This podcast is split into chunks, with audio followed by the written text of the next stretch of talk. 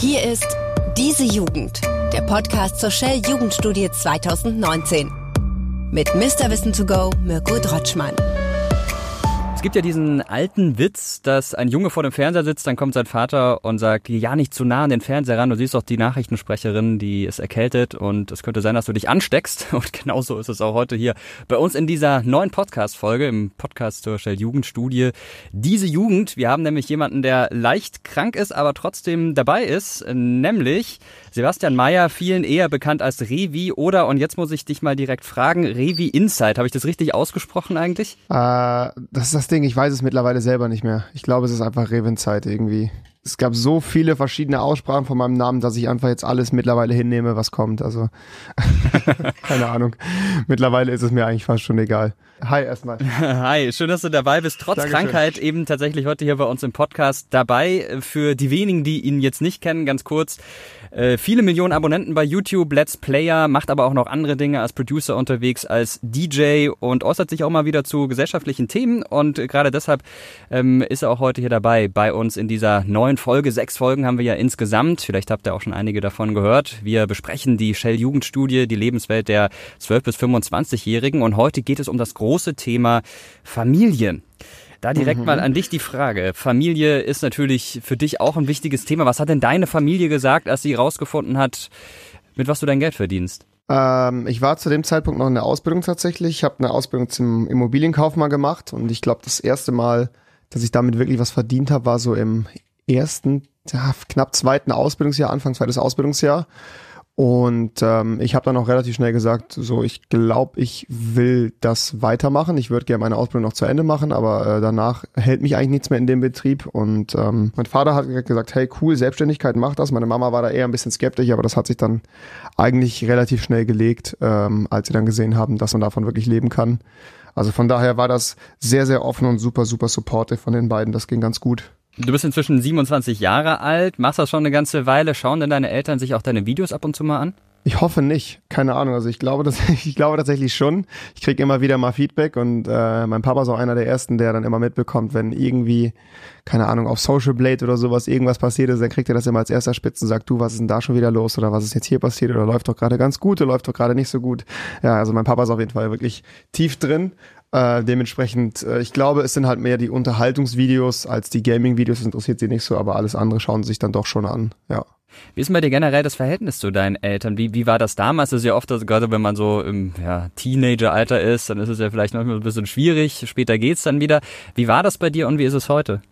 Ähm, ich glaube, in der Jugendzeit war ich ein super, super anstrengendes Kind. Ich habe sehr viel gemacht, was äh, äh, eigentlich nicht äh, erlaubt gewesen ist, beziehungsweise viele Sachen halt gemacht, die ich einfach machen wollte. Ich war immer unheimlich viel unterwegs mit Freunden und ähm, war mal sehr viel draußen, habe wenig Augenmerk auf die Schule gelegt tatsächlich, bis ich dann irgendwann in die zehnte Klasse gekommen bin, wo ich gemerkt habe, okay, jetzt ist es, glaube ich, an der Zeit, dass du dann doch noch versuchst, also ich bin auf die Realschule gegangen, ähm, versuchte mal den Sprung aufs Gymnasium, habe mich dann wirklich hingesetzt und gelernt und habe das dann noch irgendwie mit Ach und Krach geschafft, ähm, eine Gymnasialempfehlung zu bekommen, dann später auch noch mein Abi gemacht. Ich würde sagen, bis zur neunten Klasse war ich ein absolutes Horrorkind. Danach habe ich zumindest selber das Gefühl, dass ich mich gebessert habe und dann dementsprechend hat sich auch das Verhältnis zu meinen Eltern gebessert. Also ich glaube, gerade die Jahre zwischen 12 und 15 oder zwischen 12 und 16, die waren auf jeden Fall für beide Seiten sehr, sehr anstrengend, glaube ich, gerade für meine Eltern. Wenn wir uns mal die Studie anschauen, da sagen 92 Prozent der 12- bis 25-Jährigen, sie haben ein gutes Verhältnis zu ihren Eltern. Im Detail ist es so, 42 Prozent kommen bestens mit ihren Eltern aus, 50 Prozent trotz gelegentlicher Meinungsverschiedenheiten kommen sie einigermaßen mit ihnen klar. Du hast ja auch sehr viele junge Zuschauerinnen, junge Zuschauer. Wie kriegst du das mit und hat sich da was verändert? Bei dieser Generation im Vergleich zu deiner Generation oder sagst du, es ist eher gleich geblieben? Hm, ich merke auf jeden Fall, dass die Eltern sehr viel ähm, näher am Kind dran sind, gefühlt als früher. Ähm, reden wir von Events wie Gamescom oder sowas, da sind immer die Eltern mit dabei. Die Eltern wissen ganz genau, was ihr Kind äh, online an Medien konsumiert, welche eventuell Charaktere sind, die für die Kinder äh, interessant sind oder ähm, die Kinder halt irgendwo erreichen. Also die Eltern sind auf jeden Fall ziemlich im, im, so, ja, im, im YouTube-Game quasi drin. Das wissen sie auf jeden Fall. Da sind sehr viele Eltern auch mal super, super interessiert dran. Ich habe sowieso das Gefühl, dass sich das ähm, ein Stück weit gebessert hat. Also dass halt wirklich das beide Generationen da wirklich aufeinander zugegangen sind und ähm, voneinander bereitwillig anfangen zu lernen. Das auf jeden Fall. Findest du das grundsätzlich gut? Weil ich, wenn ich mir so vorstelle, als ich 14, 15, 16 war, da hätte ich glaube ich keinen Bock gehabt, dass meine Eltern mit mir auf irgendwie eine Gaming-Messe gehen. Da wäre es mir lieber gewesen, wenn die möglichst weit weg gewesen wären. Ja, gleiche bei mir. Aber äh, heute ist es offenbar ein bisschen anders. Auch was zum Beispiel die Klamotten angeht, fällt mir immer wieder auf, dass Eltern sich genauso anziehen wie ihre Kinder. Man spricht auch von Jugendwahn. Vielleicht kann man es aber auch positiv sehen und sagen, naja, es ist einfach mehr so auf Augenhöhe, ist ein anderes Verhältnis. Was ist so deine Interpretation? Findest du es grundsätzlich gut oder siehst du es eher kritisch? Nee, ich finde es eigentlich ganz gut. Wie gesagt, dass, ähm, wie ich eben schon gesagt habe, die beiden ähm, Generationen etwas daran tun, diese, diese Altersgap ein bisschen zu schließen und wirklich miteinander zu leben, statt äh, aneinander vorbei. Das merke ich aber auch nicht nur bei Eltern, sondern auch bei anderen Familienmitgliedern, Großeltern zum Beispiel, die Bereitschaft zeigen, ein Smartphone zu nutzen und sagen, du, zeig mir das nochmal bitte, ich möchte auch mit euch in Kontakt sein, ich möchte auch mit euch in Kontakt bleiben. Ähm, also ich habe das Gefühl, dass das generell tatsächlich gerade durch neue Medien äh, deutlich eher zusammenrückt, vielleicht wie gesagt ein bisschen oberflächlicher, aber trotzdem geschieht daraus, aus, resultiert daraus ein viel, viel häufigerer Austausch und ähm, der Kontakt scheint irgendwie dann einfach viel, viel häufiger zu sein. Also ich glaube schon, dass sich das gerade durch Technologisierung und auch einfach das Interesse an dem, was mein Kind quasi tut, auf jeden Fall deutlich angenähert hat. Manchmal ist es für Eltern ja ein bisschen schwierig, dann, wenn die Kinder über die Stränge schlagen. Du hast vorhin schon selbst gesagt, du hast in einem bestimmten Alter so ein schwieriges Kind.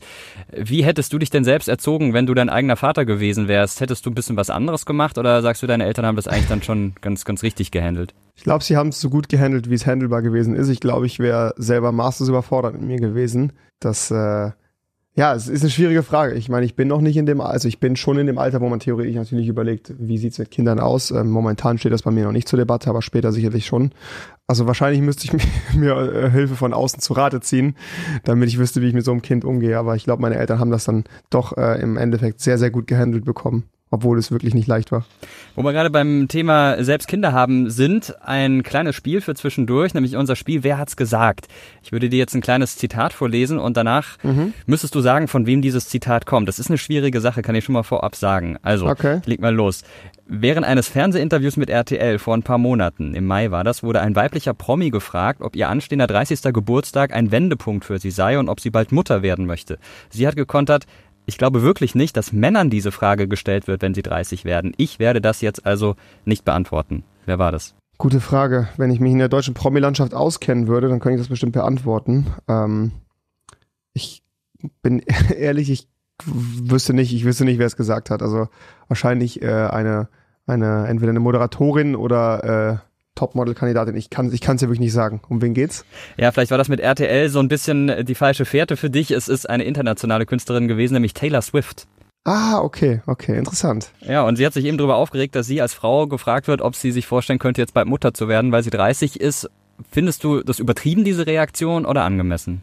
Hm, ich kann schon nachvollziehen, weil natürlich das ähm, Elterndasein und die Erziehung äh, immer noch leider wertetechnisch äh, ganz stark irgendwie auf die Frau projiziert wird und es immer heißt, die Frau muss ja dann als, als Mutter da sein für das Kind und ist ja nicht nur mit dem Kind schwanger, sondern natürlich ist es auch dann die, Pflicht der Frau zu Hause zu bleiben, während der Mann arbeiten geht. Das, ähm, es ändert sich aber auch ein bisschen, das liberalisiert sich mittlerweile und ich habe auch das Gefühl, dass auch gerade bei mir im Freundeskreis gibt es auch zwei, drei äh, werdende Väter, die halt sagen, meine Frau oder dann in dem Fall auch die Freundin macht ihren Master fertig und ich bleibe zu Hause und äh, kümmere mich um das Kind. Das ist gar kein Problem. Ich bin mit meiner Uni soweit durch und das ist alles in Ordnung. Ich steige danach halt ins Berufswesen ein, wenn das Kind drei, vier Jahre alt ist. Ich kann die Reaktion von Taylor Swift aber schon verstehen, glaube ich, weil ich denke mal, dass wir nicht nur in Deutschland das Problem haben, dass dieses Bild so ein bisschen projiziert wird, auch gerade wahrscheinlich in den USA sehr, sehr viele Medien ähm, oder auch wahrscheinlich auch intern innerhalb von Familien dieses Bild immer noch gerne projiziert wird auf Frauen. Von daher kann ich das schon ein Stück weit nachvollziehen, dass man da irgendwo ein bisschen genervt reagiert, zu sagen, du bist jetzt 30, ist es jetzt nicht Zeit für ein Kind als Frau? Ähm, wobei das ja auf der anderen Seite für einen Mann eine komplett gerechtfertigte Frage ebenso wäre. Ne? Also ähm, generell finde ich sowieso mal schwierig, sowas auf dem Alter zu münzen. Ich glaube, ähm, man sagt zwar, ich bin jetzt in dem Alter, wo man sich damit befasst, aber selbst wenn es jetzt schon mit äh, 21 passiert und man der ganzen Sache gewachsen ist, dann ist das auch vollkommen fein. Ja. Was die Rollenverteilung angeht, gibt es ein super spannendes Ergebnis in der Shell-Jugendstudie, da werden wir gleich noch drauf zu sprechen kommen. Ist für mich so die größte Überraschung eigentlich der Studie. Aber bleiben wir mal noch beim Thema selber Kinder bekommen. Du hast vorhin schon gesagt, du kannst es dir grundsätzlich vorstellen. Deine Freundin ist selbst auch YouTuberin, Jodie Calusi. Ihr habt auch schon in einem Video ein bisschen über dieses Thema gesprochen, habt einen Hund. Genau. Das ist bei vielen Ganz Paaren richtig. immer so der erste Schritt, genau. mal auszuprobieren ausprobieren. Können wir mit so einer Belastung, die ja dann doch auch durchaus entsteht, umgehen? Äh, war das bei euch auch der Hintergrund oder hat das eine ganz andere Rolle gespielt? Mm, das mit dem Hund war tatsächlich ein Zufall. Das äh, war ein Freund von uns, der einfach allergisch auf Tiere reagiert hat. Wir haben schon länger darüber nachgedacht, haben auch wie gesagt ein ganzes Wochenende hin und her überlegt, können wir das tatsächlich äh, stemmen oder nicht. Ähm, ich glaube, das ist ähnlich wie mit einem Kind. Es gibt fast nie den passenden Zeitpunkt dafür. Entweder man nimmt sich die Zeit oder man lässt es bleiben. Ähm, also ich glaube, es gibt nie wirklich den Moment, wo ich sage, so jetzt habe ich aber mal äh, fünf Jahre Zeit und kann mich auf ein Kind konzentrieren, dann ist es im Kindergarten oder in der Schule. Ähm, also ich glaube, man, man muss sich einfach dann generell bewusst werden, welche Verantwortung man dann übernimmt. Das ist ja eine, bei einem Hund sprechen wir da auch von hoffentlich über zehn Jahren und bei einem Kind ja eigentlich ein Leben lang, was man ja dann irgendwo äh, mit sich führt. Von daher, klar ist das natürlich eine, eine kleine Vorbereitung, kam aber jetzt bei uns eher spontan. Also war jetzt nicht der Hintergrund, dass wir gesagt haben, so, wir holen uns jetzt erstmal einen Hund und dann gucken wir mal, ob wir das schaffen, ob wir dann noch von einem Kind hinterherziehen. Das äh, war auf jeden Fall nicht so gedacht. Okay. 68 Prozent der Befragten in der Stell-Jugendstudie haben das Gleiche gesagt wie du auch. Sie könnten sich vorstellen, ein Kind zu bekommen. Junge Frauen haben das häufiger gesagt als junge Männer. 71 Prozent waren es da. Bei den Männern waren es 64 Prozent. Wenn du daran denkst, mal so ein paar Jahren in Richtung Kinder bekommen, was sind da so deine Gedanken oder vielleicht auch Sorgen? Gibt es Dinge, bei denen du denkst, uh, ob ich das hinbekomme? Ich glaube, ähm, eine Sache, die einem immer wieder schwerfallen wird, ist tatsächlich der Mitschritt. Ähm, also wenn ich überlege, wie schwierig es äh, teilweise uns als Generation irgendwann später fallen wird, auf dem technischen Know-how zu sein, äh, auf dem mein Kind dann irgendwann ist, also auf dem Niveau tatsächlich mit zu verstehen können, äh, was mein Kind da gerade tut. Das ist, glaube ich, jetzt schon ein großes Problem tatsächlich, weil wir halt so eine rasante Entwicklung haben in der Technik. Das kann sicherlich zu Problemen führen. Auf der anderen Seite natürlich auch ein Stück weit dadurch, dass mein Kind sich dann offen im Online-Raum bewegt, äh, nicht genau zu wissen, was da abgeht, aber ich glaube, da muss man auch ein bisschen auf das Kind vertrauen. Ähm, ich glaube, da ist äh, zu viel Kontrolle auch nicht gut, das stört auch irgendwo das Verhältnis zum Kind. Sicherlich natürlich auch die Erhaltung einer lebenswerten Umwelt für das Kind. Äh, wenn wir hinblicklich Fridays for Future und sowas überlegen, dann ist es natürlich wichtig, dass mein Kind auch irgendwo ein lebenswertes Leben führen kann später und trotzdem noch irgendwie die Vorzüge dieser Natur kennenlernen kann, ohne dass wir sie halt jetzt komplett disruptiv zerstören. Also ich glaube, das sind halt so Grundängste, die man halt einfach zukunftsmäßig hat. Ähm, hinsichtlich der Erziehung eines Kindes auf jeden Fall. Jetzt hast du gerade schon von der Technik gesprochen, mit der man da konfrontiert ist. Man muss dann da irgendwie Schritt halten. Wer weiß, wie es mit YouTube aussieht, dann, wenn du Kinder hast und wenn die Kinder vielleicht auch in einem Alter sind, in dem sie sich selbst vor eine Kamera setzen würden. Was würdest du eigentlich sagen, wenn, wenn deine Kinder oder dein Kind sagt so, ich habe jetzt übrigens auch einen YouTube-Kanal und oder was für eine Plattform auch immer dann aktuell ist und, und macht da Videos. Fändest du das gut? Ähm, da ich selber aus dem, aus dem, aus dem Geschäftsfeld quasi komme oder aus, aus dieser kreativen Ecke komme, finde ich das auf jeden Fall unterstützenswert. Ich habe ähm, mich letzte Woche noch mit einem ganz jungen Zuschauer getroffen, ähm, dessen inniger Wunsch das war, äh, mich zu treffen. Und ähm, der hat mir halt auch davon erzählt, dass er es tatsächlich nicht macht, um irgendwie damit Geld zu verdienen oder um damit großartig erfolgreich zu werden oder irgendwie berühmt zu werden. Er sagt, das ist einfach ein Hobby für ihn. Und er findet schön, dass er sich damit Skills aneignen kann, wie zum Beispiel Videoschnitt. Äh, er hat gesagt, dass er deutlich flüssiger im Redefluss geworden ist und äh, teilweise Dinge halt dadurch hat ausmerzen können, die ihm irgendwie sauer aufgestoßen sind. Also ich finde es einfach ein super schönes Hobby. Und wenn mein Kind das macht äh, und das in einem Rahmen geschieht, dass das Kind davon nicht geschädigt wird, ist das vollkommen in Ordnung. Auf jeden Fall unterstützenswert, ganz klar. Ist letztendlich nichts anderes, als wenn mein Kind sagt, ich möchte jetzt ein Instrument lernen. Das ist ja auch irgendwo ein kreativer Skill, den man sich dann aneignet, der auf jeden Fall förderungswert ist. Definitiv. Würdest du dein Kind denn, wenn es noch ein bisschen jünger ist und noch keinen eigenen Kanal hat, auf Social Media Plattformen zeigen? Du hast auch mal in einem Video drüber gesprochen mit deiner Freundin, aber so ein richtiges Ergebnis hatte die am Schluss nicht. Ähm, ich glaube, da ist es relativ schwierig. Wenn man halt selber in der Öffentlichkeit steht, bin ich eher ein Freund davon, das Privatleben größtenteils auch privat zu halten. Ich äh, sehe das bei einem Hund natürlich anders. Dem Hund ist das letztendlich tatsächlich relativ egal, ob er auf dem Foto zu sehen ist oder nicht. Äh, meinem Kind ist das sicherlich erstmal, bis er vier, fünf Jahre alt ist, auch egal. Ähm, sobald man aber, glaube ich, dann in die Schule kommt und ähm, solche Sachen dann publik werden, macht das fürs Kind vielleicht ungemein schwerer. Also ich äh, finde das gar nicht so verkehrt, dass man dem Kind letztendlich dann selber irgendwann, wenn es dann alt genug ist, die Wahl überlässt, hey, möchtest du das für dich zeigen oder nicht? Aber ich würde es erstmal tatsächlich aus dem Internet raushalten. Einfach um das Kind ein Stück weit zu schützen und äh, ja, da eventuell auch keine zusätzliche Angriffsfläche zu bieten bei anderen, bei anderen Kindern und vor allen Dingen auch einfach, um mein Kind dann nicht irgendwie ja, grundlos aufzuspielen. Ne? Also ich bin da eigentlich eher ein Freund von zu sagen, was Privates sollte noch erstmal privat bleiben. Also ich äh, verstehe süße Babyfotos, aber ich glaube selber würde ich sie wahrscheinlich von meinem Kind nicht teilen. Zumindest nicht öffentlich, wahrscheinlich mit Freunden und Verwandten natürlich. Ja, da kann ich dir absolut zustimmen. Ich selbst habe ein Kind, drei Jahre alt und ich merke schon, also wir zeigen sie nicht äh, bei Instagram oder so, aber äh, ich merke schon, wenn ich nur ein Bild zeige, auf dem man sie von hinten sieht, äh, also nicht ihr Gesicht erkennt, dann kriegt das immer schon deutlich mehr Klicks als andere mhm. äh, Bilder, mehr Likes. Äh, und äh, wenn man sie von vorne sehen würde, wäre es natürlich noch viel krasser. Und da merkt man schon auch, wie groß das Interesse der Leute ist. Aber ich finde es ganz wichtig, da die Privatsphäre der Kinder zu schützen. Andere machen das nicht. Du, du hast natürlich da auch Kontakt zu, zu Leuten, die eben in der Öffentlichkeit unterwegs sind und das machen. Hast du von denen Argumente gehört, warum sie ihre Kinder ganz bewusst zeigen? Also ähm, jetzt Direktkontakt habe ich jetzt nicht. Ich weiß, dass, glaube ich, Bibi irgendwann mal ein Video dazu hochgeladen hat. Ich habe jetzt nicht großartig Kontakt mit ihr, genau genommen gar keinen. Ähm, habe ich mir aber auch nicht angeschaut. Also ich glaube, wahrscheinlich ist es dann oftmals so, dass man sagt, ja gut, ab einem bestimmten Punkt können wir es eh nicht mehr schützen. Äh, ab einem bestimmten Punkt wird es eh sowieso quasi geleakt von außerhalb. Dann mache ich es lieber selber und habe eine Kontrolle darüber, wie es passiert. Das wäre eventuell ein Argument, was ich nachvollziehen könnte. Aber im Großen und Ganzen äh, finde ich, wie gesagt, nach wie vor sollte man dem Kind irgendwann später halt die Wahl äh, selber überlassen, ob es dann online gezeigt wird oder halt nicht. Ne? Kommen wir mal zu der großen Überraschung, also zumindest für mich eine große Überraschung aus der Studie, nämlich zum Thema Geld. Wer bringt das Geld nach Hause, wenn man Kinder hat? Weil Real Talk, wie ist es bei euch, wenn ihr mal Kinder habt? Wie wollt ihr es machen? Ist natürlich bei, bei eurem Job ein bisschen einfacher, vielleicht das so flexibel zu handhaben, aber wenn es hart auf hart kommt, wer sollte das Geld nach Hause bringen? Schwierige Sache. Ich glaube, das kommt ganz darauf an, in welchem Punkt man im Leben steht, in welchem Punkt der Karriere man steht und in welchem Punkt man auch bereit ist, da zurückzustecken. Ähm, wenn wir das jetzt natürlich ganz simplifiziert runterbrechen auf den Hund beispielsweise, da wechseln wir uns halt ab. Der ist mal bei mir im Büro, mal bei ihr. Ähm, wir haben, sie hat ein Atelier in der Stadt, ich habe ein Büro weiter außerhalb und das ist vollkommen in Ordnung, dass wir uns da abwechseln. Ich glaube, das wäre beim Kind dann tatsächlich ähnlich. Also ähm, die Arbeit komplett niederzulegen in unserem Geschäftsfeld ist immer eine schwierige Sache. Ich glaube, das kann man ganz gut mit in seinen Alltag integrieren, indem man halt umschichtet, äh, eventuell sich äh, Arbeitserleichterungen durch Personal schafft, wie zum Beispiel ich gebe meinen Schnitt ab oder lasse meine ganzen Designs äh, von wem anders machen. Klar, den Videocontent muss ich immer noch selber machen, aber alles äh, drumherum kann ich dann tatsächlich irgendwann, wenn ich ein Kind habe, ganz gut auslagern, glaube ich.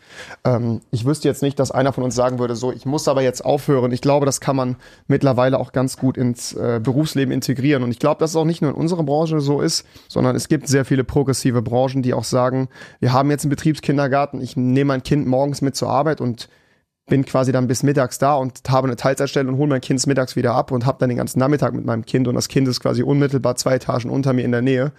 Ich glaube, da geht auch ein gewisser Trend hin, dass halt die Arbeitswelt sich im Großen und Ganzen dahin irgendwo entwickeln muss, damit einfach auch junge, junge Mutter und junge Väter halt die Möglichkeit haben, ihr Kind irgendwie mit in ihr Berufsalltag zu integrieren, anstatt ähm, ja nicht großartige Auszeiten nehmen zu müssen. Also ich glaube, bei uns beiden wäre das dann ähnlich wie jetzt mit dem Hund. Ich denke mal, wir würden da irgendwie eine Abwechslungslösung finden. Unsere Tochter ist auch sehr gerne im Büro vor allem, weil wir ja so eine Schublade bei uns im Büro haben, in der es ganz viele Süßigkeiten gibt, vor allem Gummibärchen. Und wenn sie gefragt wird, was macht denn der Papa bei der Arbeit, dann sagt sie immer, ja, der isst viele Gummibärchen. Und sie denkt, das wäre mein Job.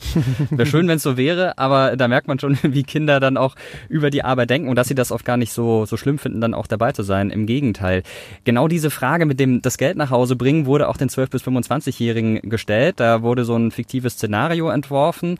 Das war so angelegt, wie würden Sie sich die partnerschaftliche Aufteilung der Erwerbstätigkeit wünschen, wenn Sie 30 Jahre alt wären und ein zweijähriges Kind hätten? Das wurden die 12- bis 25-Jährigen in der Shell-Jugendstudie gefragt. Was denkst du, haben sie mehrheitlich geantwortet?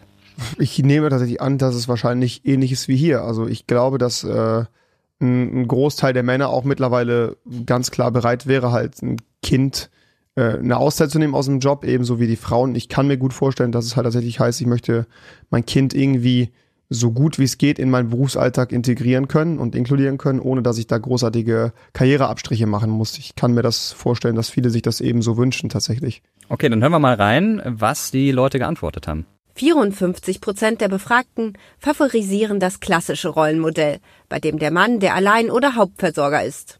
34 Prozent möchten, dass beide in ähnlichem Maße zur Versorgung beitragen. Nur drei Prozent wünschen sich, dass die Frau Allein- oder Hauptversorgerin ist. Das heißt also, die Mehrheit, auch wenn es eine knappe Mehrheit ist, aber die Mehrheit der Befragten sagt, ja, der Mann soll das Geld nach Hause bringen, die Frau soll entweder gar nicht arbeiten oder nur weniger. Und interessanterweise haben das auch die befragten äh, Frauen ähm, und jungen Frauen ähm, geantwortet. Also äh, das heißt, so dieses klassische Rollenbild ist dann doch noch mehr in den Köpfen vorhanden, als man das heute denkt. Das fand ich sehr überraschend. Mhm. Was, was denkst du darüber? Ich glaube, dass das irgendwo, ähm, also ein Stück weit nachvollziehbar und logisch ist, dass dieses ähm, Rollen, diese Rollenverteilung noch so existiert, weil natürlich äh, unsere Gesellschaft und unser Bildungssystem das auch ganz klar propagiert und auch irgendwo halt äh, so angelernt wird, quasi, du bist eine Frau, du musst jetzt zu Hause bleiben. Es kann sicherlich an der Bubble liegen, in der wir uns in unserer ja sehr progressiven YouTube-Welt vielleicht befinden, aber ich habe immer das Gefühl, dass es ähm, dass sich umgekehrt ist, dass auch, wie gesagt, also bei mir im Freundeskreis, die auch nichts mit YouTube zu tun haben, viele Jungs sagen, ach, weißt du was, also eigentlich kann ich mir das auch ganz gut vorstellen. Ich glaube, das formt sich auch über die Zeit hinweg. Ich glaube, ähm, das Alter, wo man ein, ein, ein Kind in die Welt setzen möchte, würde ich jetzt einfach mal sagen, fängt ab 25 an. Das sind ja dann Leute, die hier gar nicht mehr befragt worden sind. Vielleicht darüber hinaus ähm, entwickelt sich dann nochmal ein ganz anderes Rollenbild. Ähm, sicherlich interessant, dass das so ist, aber ich glaube, dass es schon rückgängig ist, äh, verglichen mit früheren Werten, oder? Ähm, ja, das ist äh, tatsächlich im Vergleich zu den letzten Studien relativ gleich geblieben und interessant ist auch, dass sowohl die befragten Frauen als auch die befragten Männer das gesagt haben. Also da gab es gar keine großen Widersprüche. 65 Prozent der Frauen würden gerne maximal halbtags arbeiten und 68 Prozent der jungen Männer wünschen sich genau das von ihrer Partnerin. Also das passt fast perfekt, ähm, diese verschiedenen Prozentpunkte. Jetzt hast du gesagt, naja, da muss sich vielleicht ein bisschen was ändern. Was muss denn passieren, damit sich dieses klassische Rollenbild tatsächlich auch ändert?